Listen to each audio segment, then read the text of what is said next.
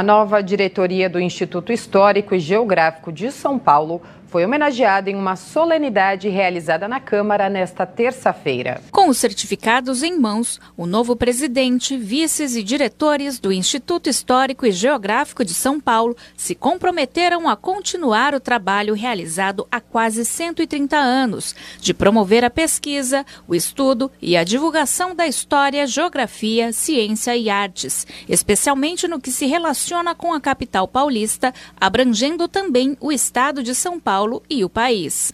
João Tomás do Amaral, presidente do IHGSP. Dentro desse aspecto de honraria, que significa estar à frente do Instituto, também nós sabemos é, dos desafios que nós temos que percorrer para poder fazer cumprir todo o papel que o Instituto pode e com certeza cumprirá ao longo desses anos. O Instituto foi fundado em 1 de novembro de 1894, no Salão Nobre da Faculdade de Direito da USP. O Instituto também promove várias atividades, como cursos, sessões abertas ao público e a publicação de uma revista cultural. Seu vasto acervo é disponível a todos. Jorge Pimentel Sintra, ex-presidente do IHGSP. Quando o Instituto começou, não havia curso nem de História nem de Geografia.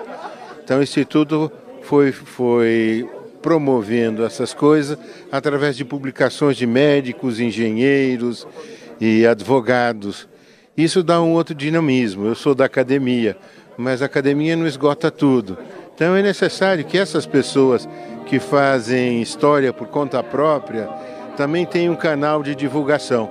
E não só a academia, em revistas, em congressos. Então, esse canal de divulgação para o grande público é muito importante. O evento realizado no Auditório Prestes Maia também homenageou e deu as boas-vindas para quem vai estar à frente da gestão de 2024 a 2026. A iniciativa foi do vereador Coronel Sales, do PSD. É uma forma de nós reverenciarmos é, a, a, as tradições brasileiras, a história brasileira.